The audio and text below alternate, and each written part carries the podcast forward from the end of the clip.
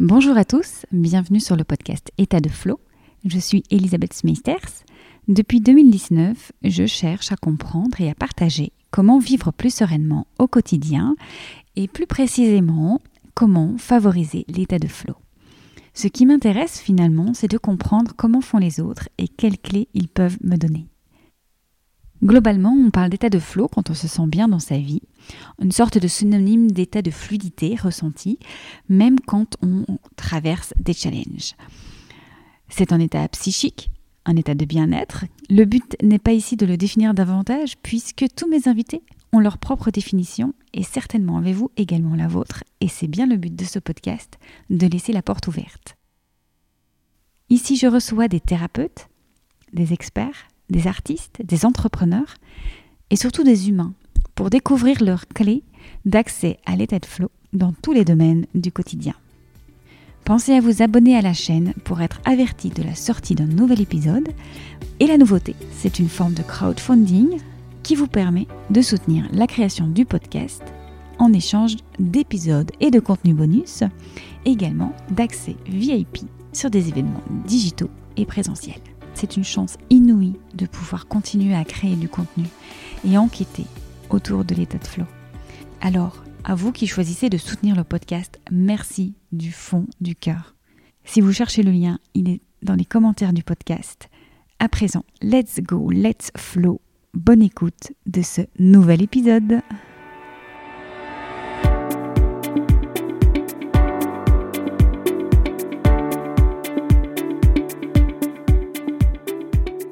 J'ai reçu Mélanie Vio dans l'épisode 72.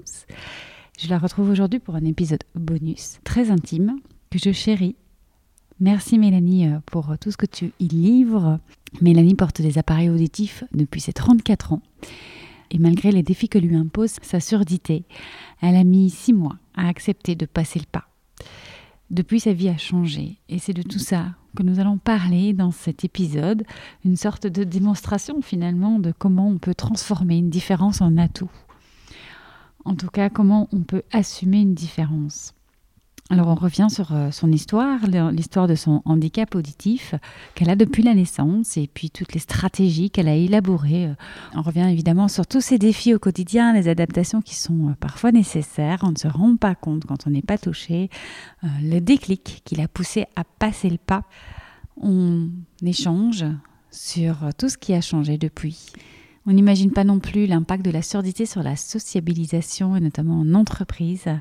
Et pour ça, euh, Mélanie nous donne des conseils pour nous permettre euh, de mieux appréhender euh, la surdité d'une personne dans notre entourage.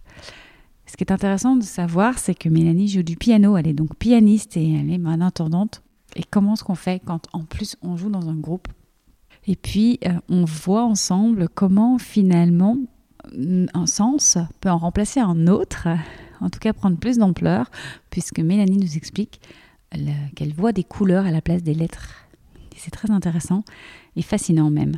Donc voilà, on, parle ensemble de comment assumer finalement euh, notre handicap, notre particularité aussi plus largement une différence pour en faire une signature personnelle pourquoi pas Alors il est possible que vous entendiez de temps à autre une petite interférence parasite.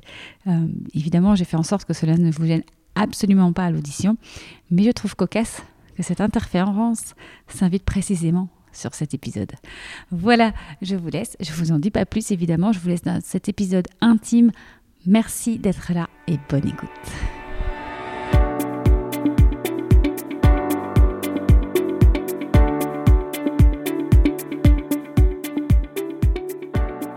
Bonjour Mélanie.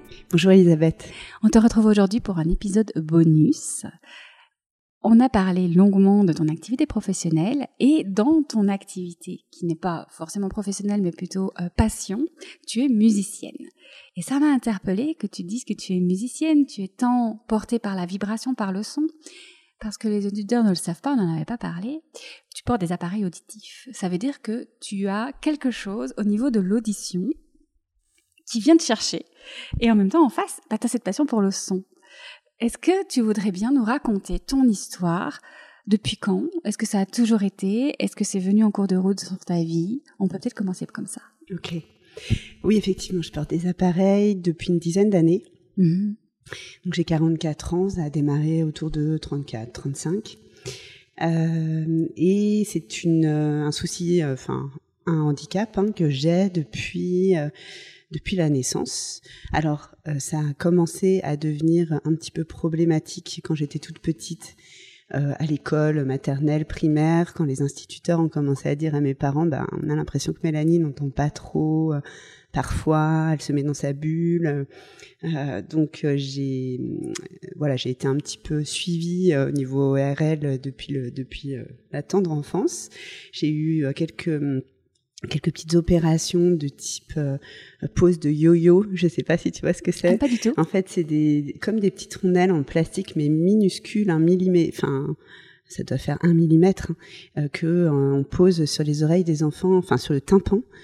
des enfants qui font beaucoup d'otite pour aérer le tympan. En fait, c'est un système d'aération naturel. Enfin, en tout cas, le tympan se met à s'aérer naturellement grâce à ce petit cette petite rondelle en plastique. Alors, j'ai des problèmes d'audition, mais je suis pour autant pas spécialiste, hein, donc euh, je vais essayer d'expliquer les choses euh, à ma façon. Et puis euh, ensuite, un petit peu plus tard, j'avais encore des otites à répétition, ce qui arrangeait pas les choses. Et on m'a posé aussi, alors là je connais plus le nom, mais de petits tubes en plastique sur le tympan aussi.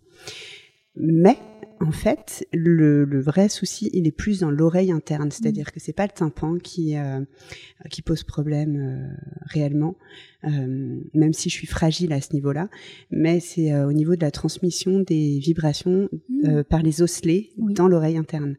Et c'est c'est là où c'est plus compliqué finalement à opérer et à corriger. Oui. Voilà, parce que euh, bah voilà, c'est vraiment euh, un petit système euh, de, euh, c'est presque de la dentelle à l'intérieur de l'oreille interne.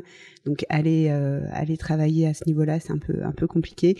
D'autant que moi j'ai un souci en plus qui fait que je ne peux pas me faire opérer de cette oreille interne, c'est que j'ai un osselet qui, qui s'appelle l'étrier, euh, qui est euh, en forme comme ça de, de on va dire, euh, de petites branches, euh, enfin à double à double branche, on va dire. Et à l'intérieur de ce, cet osselet passe mon nerf euh, faciale. Et donc, opérer euh, cette oreille voudrait dire qu'on prendrait un très très grand risque de toucher au nerf facial. Mhm. Et donc, la conséquence pourrait être euh, d'être paralysé de la moitié du visage. Donc, je n'en ai absolument pas envie de prendre ce risque. Donc, j'ai préféré passer passer aux appareils auditifs. Voilà. Et alors, du coup, ça veut dire que c'est cette petite chose-là, finalement, qui vient te mettre dans ta bulle, c'est-à-dire euh, casser ton audition, l'empêcher une oreille, deux oreilles? Alors, euh, j'ai une oreille qui est plus touchée que l'autre, mais euh, les deux baissent à peu près en parallèle. Oui, parce que du coup, ça diminue au fur et à mesure du temps. Oui, c'est ça. C'est comme, comme l'osselet qui est limé, qui est lissé, qui, qui est en fait euh, comme un instrument de musique, j'imagine. Euh, il y a quelque hmm. chose de, une corde qui ne. En fait, non, c'est simplement la transmission qui ne se fait pas bien entre les différents osselets de l'oreille interne. Mais ça ne veut pas dire qu'un osselet est plus euh, abîmé que, que les autres. C'est simplement que euh, voilà, la transmission se fait pas correctement. Et l'otite, il y avait un lien entre les deux? Je pense qu'il y a un lien. Ouais, souvent, les enfants qui font des otites ont des problèmes d'audition ensuite. Euh. Intéressant, parce que j'en ai fait beaucoup aussi. Ah oui? Et euh, je n'ai pas souvenir ou particularité sur l'audition, mais c'est intéressant à noter. En tout cas. Ouais, Et en fait, ça a commencé à devenir vraiment problématique pour moi, cette perte d'audition, quand j'ai été euh, en entreprise euh, vers la trentaine. Euh, et j'ai commencé en fait à avoir des difficultés à suivre des conversations en groupe. Il y avait du brouhaha par exemple dans certaines réunions et une personne qui prenait la parole au milieu de ce brouhaha, je, je ne l'entendais pas. donc j'étais obligée à chaque fois de me placer près des bonnes personnes. J'avais des tactiques comme ça pour finalement trouver la bonne place au sein de l'assemblée pour pour pouvoir entendre la personne qui avait le message à délivrer Découvrez la suite de cet épisode exclusif pour vous, en échange et en remerciement de votre soutien au podcast. Je vous mets le lien dans les commentaires. Et à vous qui décidez de soutenir le podcast, je vous remercie du fond du cœur et je vous dis à très vite pour de nouveaux bonus.